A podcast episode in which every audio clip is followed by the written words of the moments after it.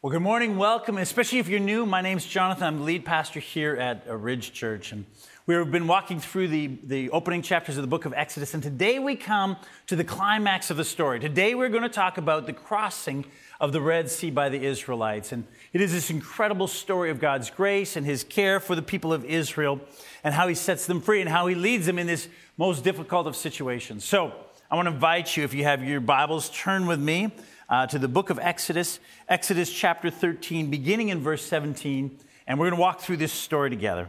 Here's what it says When Pharaoh let the people go, God did not lead them by the way of the land of the Philistines, although that was near.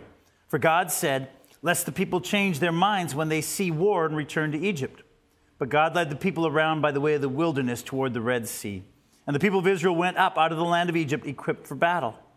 Moses took the bones of Joseph with him, for Joseph had made the sons of Israel solemnly swear, saying, God will surely visit you, and you shall carry up my bones with you from here. And they moved on from Succoth and encamped at Etham on the edge of the wilderness. And the Lord went before them by day in a pillar of cloud to lead them along the way, and by night in a pillar of fire to give them light, that they might travel by day and by night. The pillar of cloud by day and the pillar of fire by night did not depart from before the people. Then the Lord said to Moses, Tell the people of Israel to turn back and encamp in front of Pi Hahiroth between Migdol and the sea in front of Baal Zephon. You shall encamp facing it by the sea. For Pharaoh will say of the people of Israel, They're wandering in the land. The wilderness has shut them in. And I will harden Pharaoh's heart, and he will pursue them, and I will get glory over Pharaoh and all his hosts. And the Egyptians shall know that I am the Lord. And they did so. When the king of Egypt was told that the people had fled, the mind of Pharaoh and his servants was changed toward the people, and they said, What is this we have done that we have let the Israel go from serving us? so he made ready his chariot and took his army with him, and took 600 chosen chariots and all the other chariots of Egypt, with officers over all of them.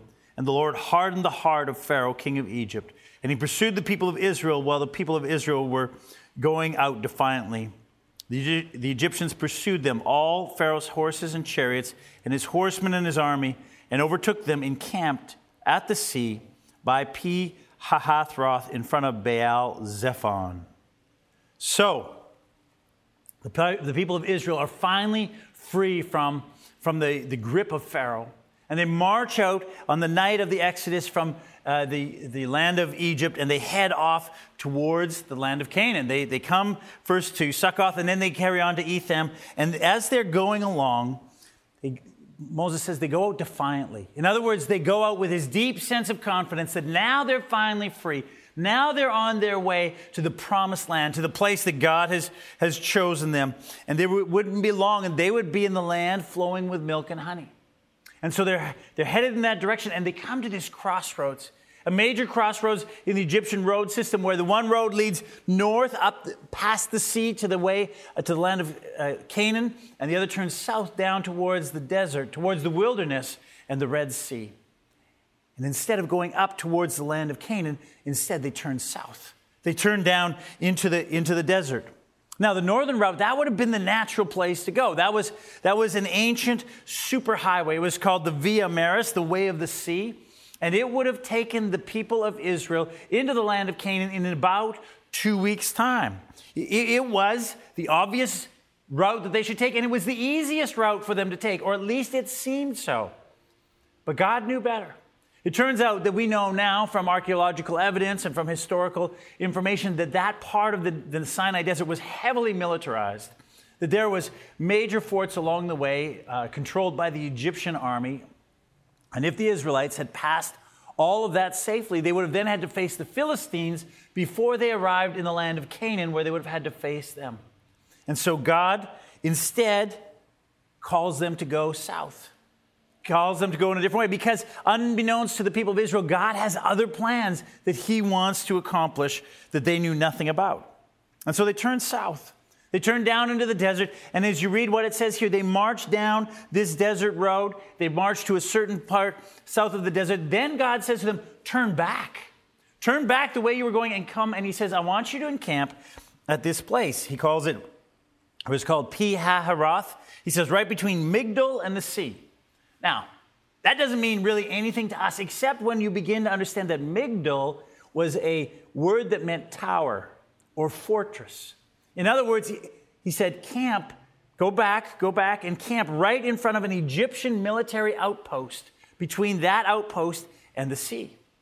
So, what happened then is the, is the Egyptians in that outpost would have seen the Israelites come by, and then they would have seen them turn around and come back and, and camp there, and they would have sent word to Pharaoh saying, These guys are lost.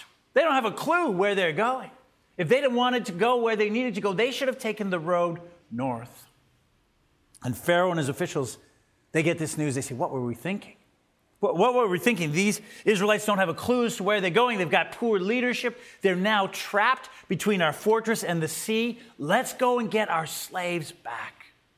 And Pharaoh uh, calls out the greatest army in the ancient world, the most powerful army. And it has the greatest, the latest, most advanced military technology of the day, a chariot.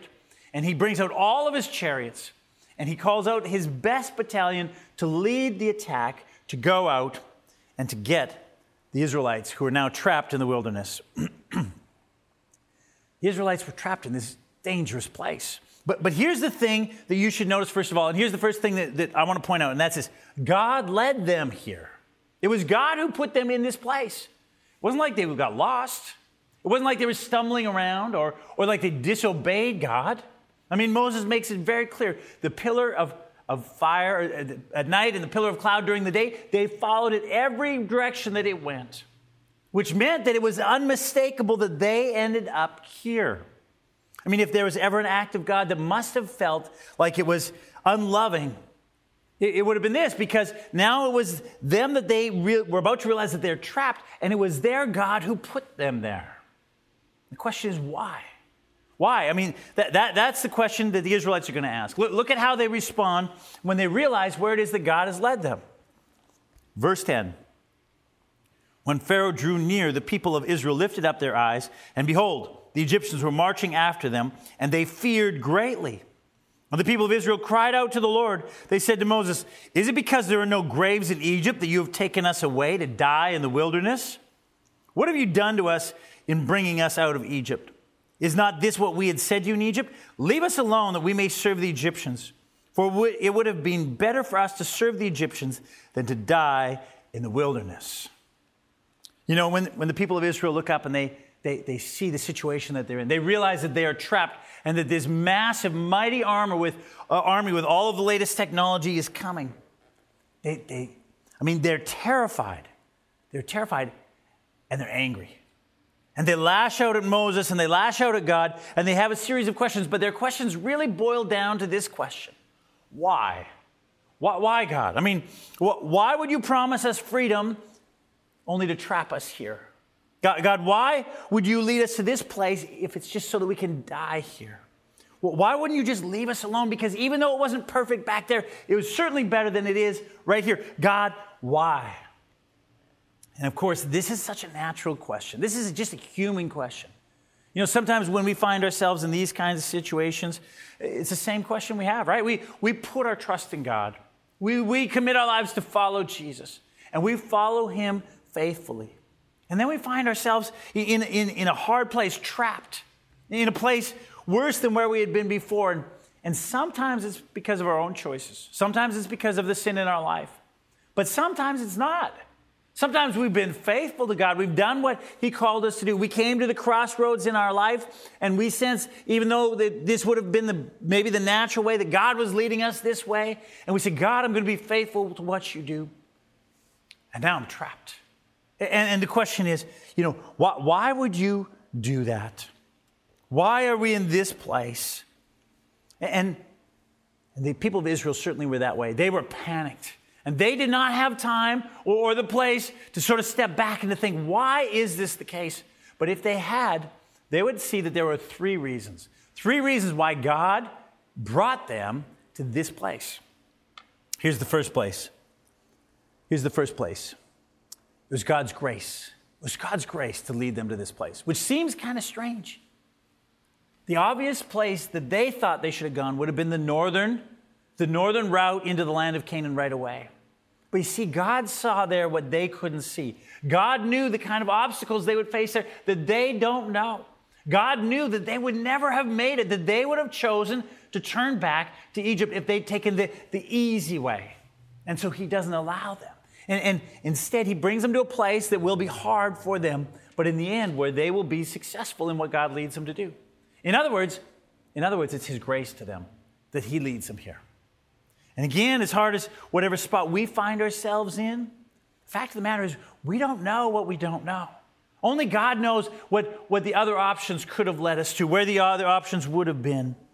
And He knows that the other options probably or would have been harder for us. We just can't see it. So, the first reason that they're here, that God led them here, is because it's His grace. But then, secondly, God led them here to test their faith. Because you see, an untested faith is no faith at all. Listen to what Acts 14 22 says. It says, We must go through many hardships to enter the kingdom of God. This is part of the process. In fact, all through the Bible, Old Testament and New Testament, over and over, the people of God, those who've committed their life to follow God, have had to wrestle with the hardship and the tough things that happen in life, in light of who God is, in light of what He calls us to. So, the psalmist, for instance, in, in Psalm 42, I mean, he's wrestling with why do these hard things happen in my life? God, I don't understand. And in Psalm 73, he asks, why, why does it seem so unfair that when I'm faithful, not that many good things happen to me, but when the evil do things, they are so, I mean, they live such wonderful lives. And in Psalm 88, the psalmist, he speaks of this sometimes impenetrable darkness that engulfs him. And he wrestles, God, where are you in the midst of this? And the great prophet Isaiah, I mean, he, he talks about times when those who follow God have to walk through, through dark periods in their life. And Jesus himself, he says this A servant is not greater than his master. If they persecuted me, they will persecute you also. And the Apostle Paul, writing to the church in Thessalonica, he commends the, the believers there for their suffering for the sake of the gospel. James, the brother of Jesus, writes this Consider it pure joy, my brothers and sisters, whenever you face trials of many kinds, because you know that the testing of your faith produces perseverance. And the Apostle Peter, he writes this Dear friends, do not be surprised at the fiery ordeal that has come on you to test you, as though something strange were happening to you, but rejoice in as much as you participate in the sufferings of Christ. You see, there's no such thing as untried faith.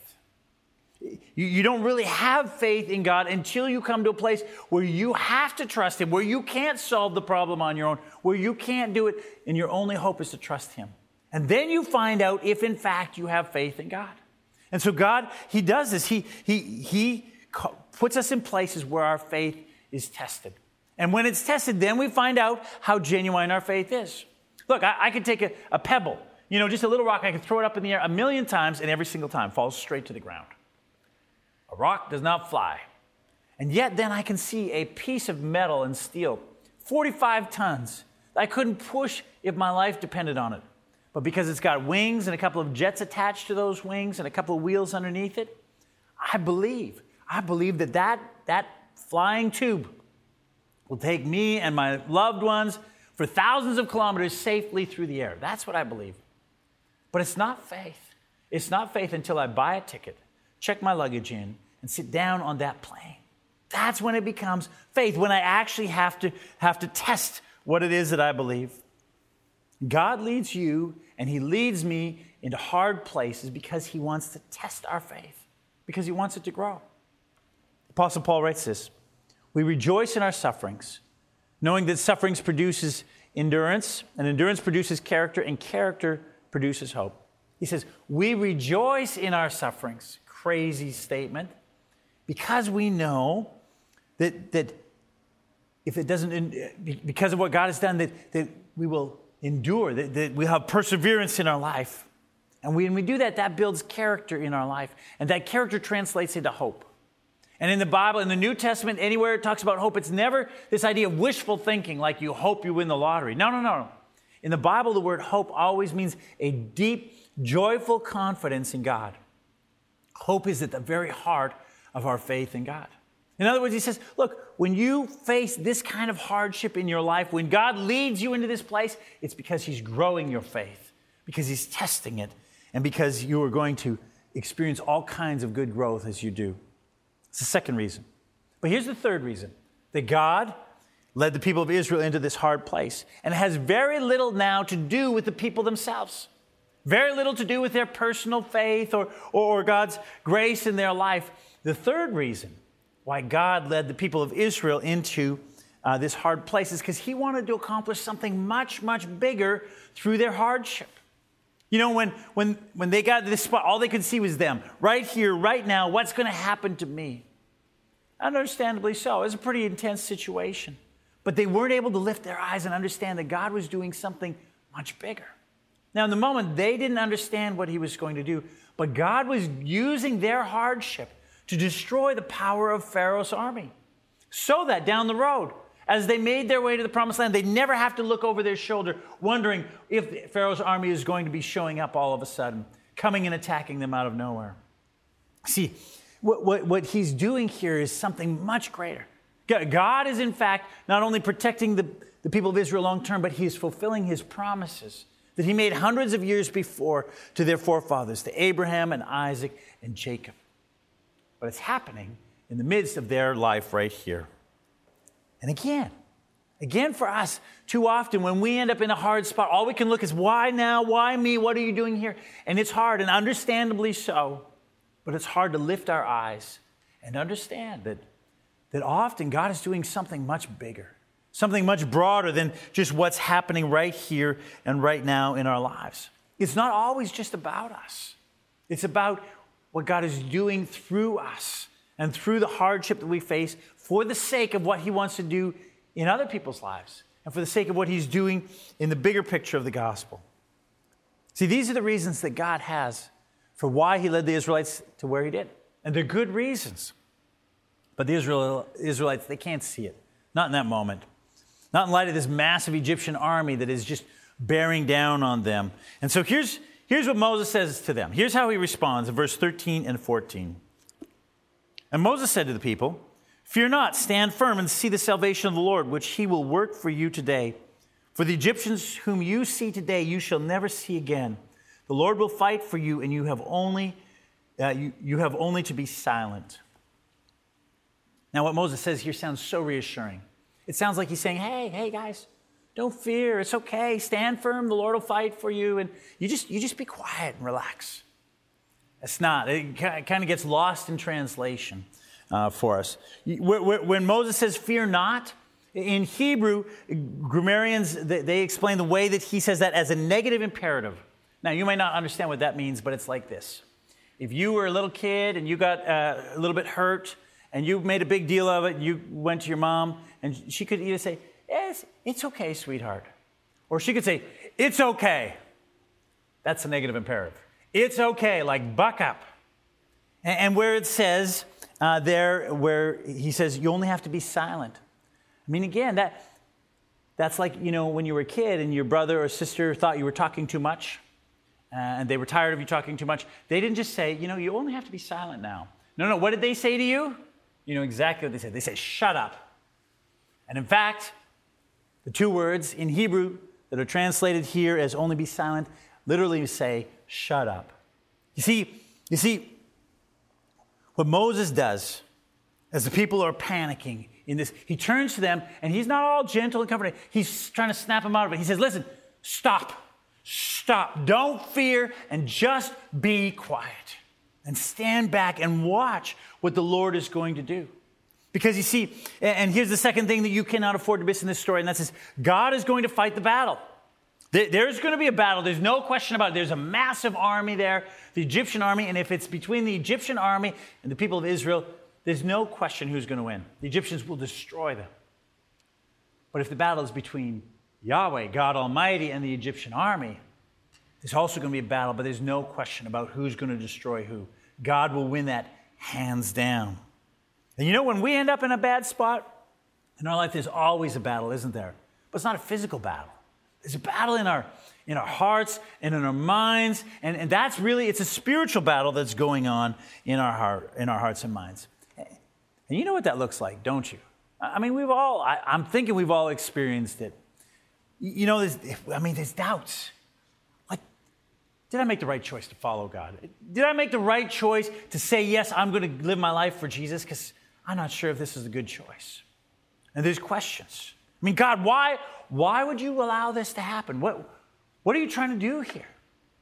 And there's anger. You know, God, I've been so faithful to you. I have been so faithful. And there's and there's blaming, you know, blaming ourselves sometimes. Like, what? Maybe I did something wrong. Maybe this is punishment for something that I didn't even know what I did, or I do know something I did, and, and maybe there's a correlation here, and we end up blaming. There's regrets. You know, if, if, if only I hadn't. If only I had taken a different direction at that crossroad. If only I hadn't made this choice or that choice.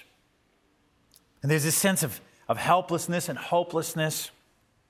We have these, these, these fantasies of, of revenge, or, or if you're like me, my head can get into these scenarios, which is worst case scenario. And one thing, you know, I imagine one thing happens and another. And in the end, you know, me and everyone I love is dead. I mean, it, the, our minds and our hearts are just roiled with all of this fear and anger and brokenness and pain. And we find ourselves in the middle of this, of this incredible spiritual battle. And Moses, when, when the people of Israel find themselves in that place, he says, Snap out of it. Stop. Fear not, he says. Shut up. Put, put to bed all that yapping going on in your head, and you just stand firm and watch what God is going to do. You know, back in the day, back in the day of the, the, the you know, they had those tall sailing ships that would sail from, the, from Europe to North America across the Atlantic. In the day, if there was a major storm coming, if there was a massive storm coming, they would take down the sails. They would tie down anything that they could. Anything that wouldn't tie down, they threw it over the, the edge of the boat. Then the crew would go down into the, into the bottom of the boat. But the captain, they would literally lash the captain to the mast. They would tie him to the mast so that he could hold the rudder of that ship heading in the direction that it should go. And as the waves rocked over that boat and, and the storm came, it was impossible to wash him off of that boat. That's what Moses says to the people of Israel now. He says, In this storm that is coming, you lash yourself to the sails or to the mast. You, you lash yourself to who God is. No fear now, no yapping. You just stand firm and you wait and you watch to see what God does. The Apostle Paul, I mean, he says the same thing to us in the New Testament. And in Ephesians 6, he says this Therefore, take up the whole armor of God, that you may be able to, to withstand in the evil day, and having done all, to stand firm. Stand, therefore, he says. Stand in the truth. Stand, he says, on the righteousness of Jesus. Stand on the good news of the gospel. Stand on your faith that you have found to be true because you followed Jesus. Stand on the word of God, which is unchanging. The Apostle Paul says this look, in the middle of the, of, the, of the storm that you find yourself in, stop panicking and lash yourself to the mast, lash yourself to Jesus, and you just keep going. You just keep trusting Him. In fact, that's, that's what God says to Moses next. After Moses tells the people not to fear and, and to stand and to be quiet and to just watch, he goes to, to God. He begins to pray. Says, God, what to do next? And l- listen to God's response. Here's what God says in verse 15. He says, The Lord said to Moses, Why do you cry out to me? Tell the people of Israel to go forward. It's fascinating. God says, Why are you even asking? Why are you even bothering praying? The next step is so obvious, it's a no brainer. You don't have to pray. Go forward. Keep going. Go wherever I, I tell you to go, wherever I lead you to go. You know, when, when we find ourselves in a spiritual battle, when we find that thing raging in our heart, we often have one of two responses. One is helplessness. One, one is to become paralyzed. We just don't know what to do. We, we, there's just too much stuff going on. And our response to that, our response to that is simply to try to escape. I mean, we end up watching too much TV, too much internet, Maybe we drink too much. Maybe we sleep too much. We, we end up sometimes spiraling into a depression. We, we, we just become paralyzed.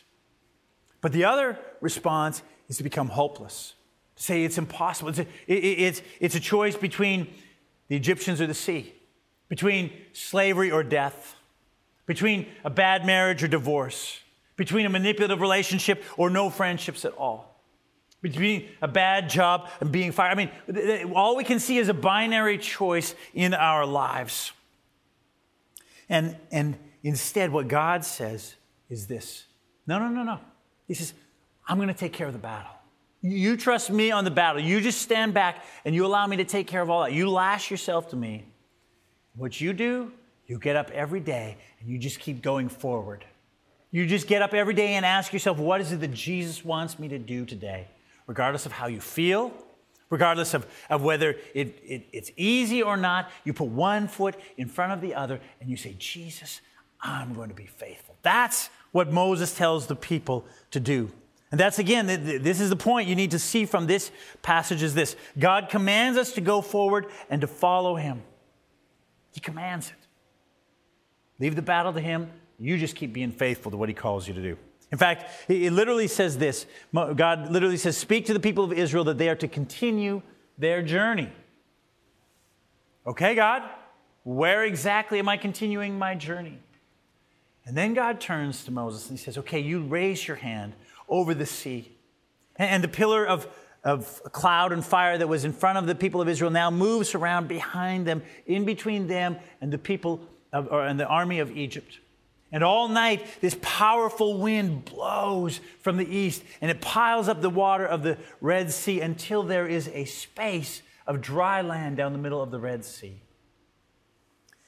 And this is what happens next. Look at verse 22.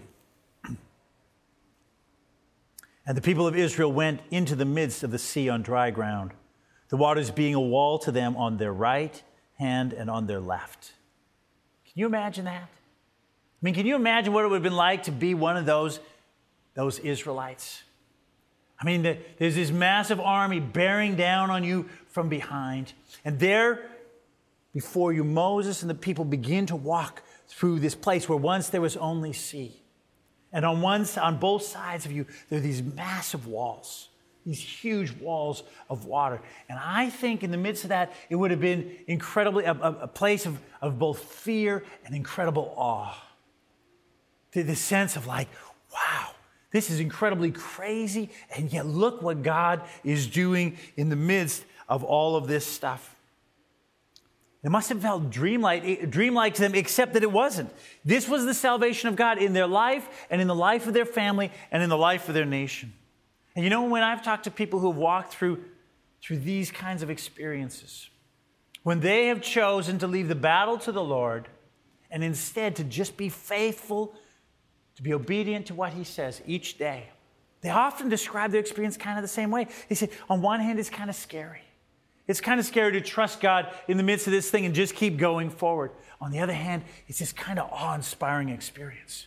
So I end up having conversations with people that I would have never dreamed of about things that I never thought I'd have the, the opportunity to. Doors open up that I had no idea were even there.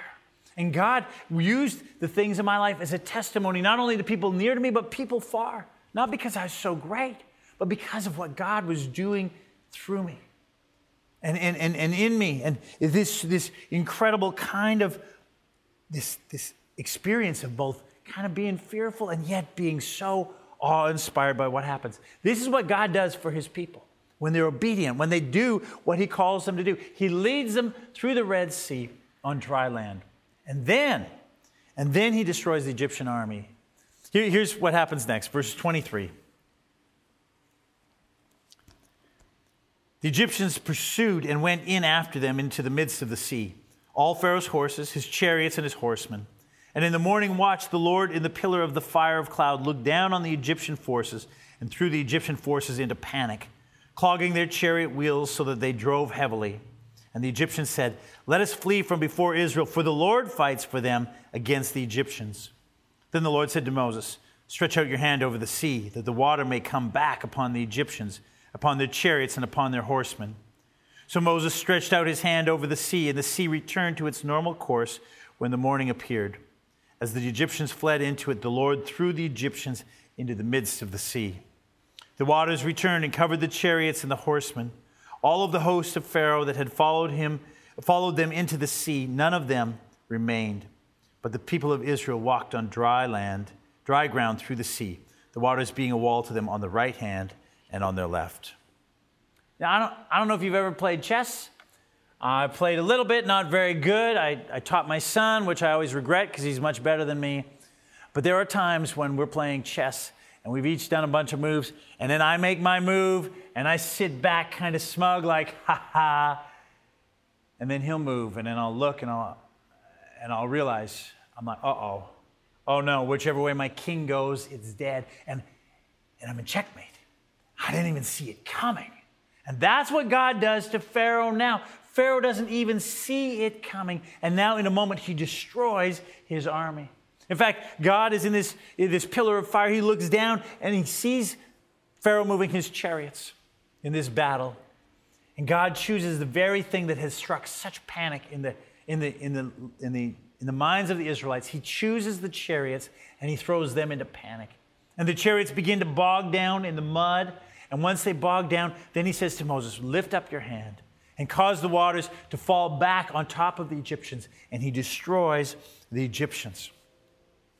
It's incredible. It, it, it's one of the most famous stories in history. And here, here's, the, here's why it's such an important story. This is why it is the, probably the pivotal story in the Old Testament, because it speaks of God's salvation. God brings salvation. God is a God who rescues his people and who destroys the power of their enemies who would seek to enslave them. That, that's, that's what this story is all about. And God does the same thing again. God does the same thing years later by another Moses, a greater Moses, by Jesus himself, against a greater evil, against Satan himself. It's the same play. You know, to Satan, it must have seemed that Jesus had no idea what he was doing. I mean, he was the Son of God, he was without sin.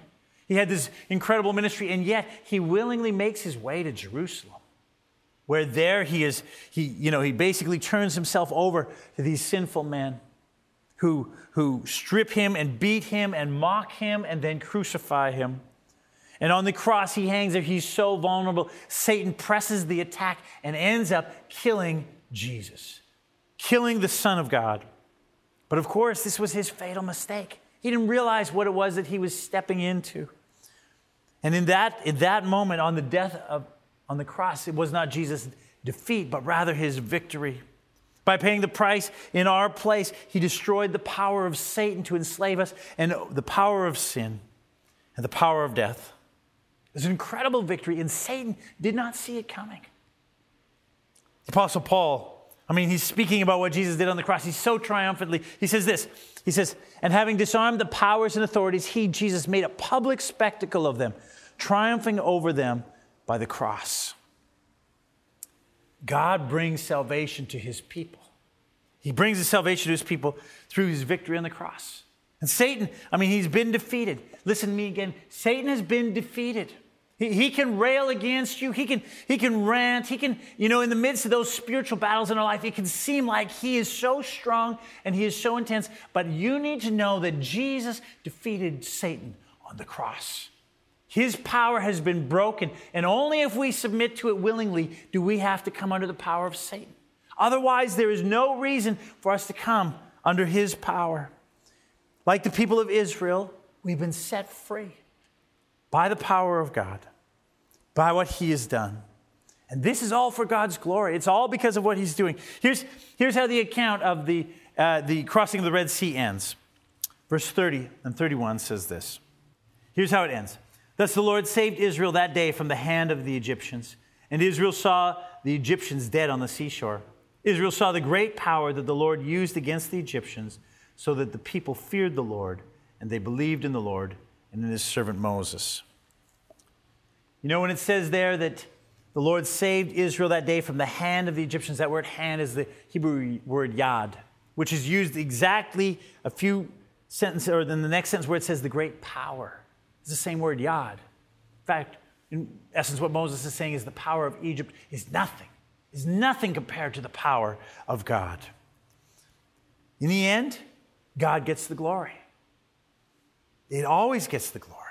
There is none greater than him. There is none more powerful than him. There is none better than him. There's none that can hold a candle to him in terms of his goodness and his majesty, in terms of his kindness and his grace, in terms of his love or his great power. There is no one and nothing in all creation like Yahweh, the great I am.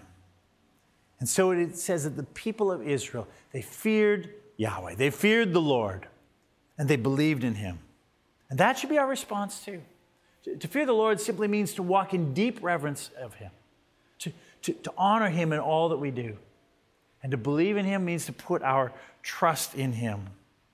You know, I don't know where you find yourself today. Maybe you are living in the land of flowing with milk and honey. Maybe your world is all good.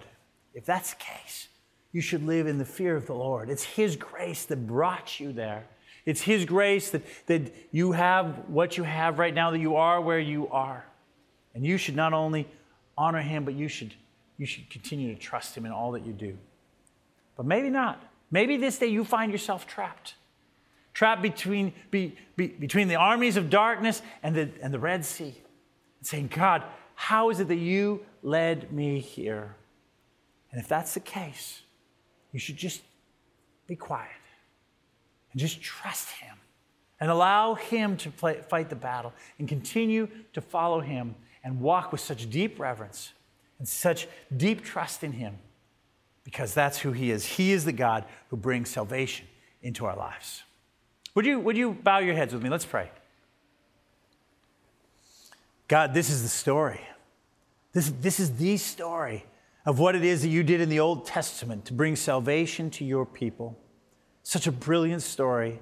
Once again, God, you did it all. You led them there, God. You, you fought the battle. You called them to follow you. You led the way. You, you, you defeated the enemy. And God, you get the glory. It is always about you.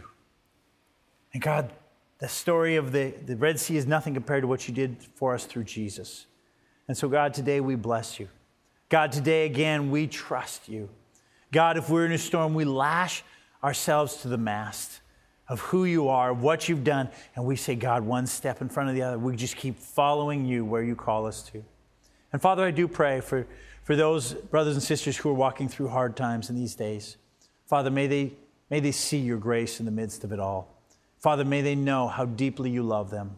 And Father, may they know that in the end, and the end may be some ways away, but in the end, God, you always bring salvation to your people. So, Lord, would you strengthen and care for them today? Would you, would you walk with each of us? We pray it now in Jesus' precious name. Amen. Hey, thank you for joining us again today. God bless you as you continue to follow Jesus wherever you find yourself. I want to end with these words from the Apostle Paul. Uh, we say them regularly, they're so beautiful and so, uh, so true again in this conversation we had today. Now, to him who is able to do, to do far more abundantly than all we ask or think, according to the power at work within us, to him be glory in the church and in Christ Jesus throughout all generations, forever and ever. Amen. God bless you. Have a great Sunday. We'll see you soon.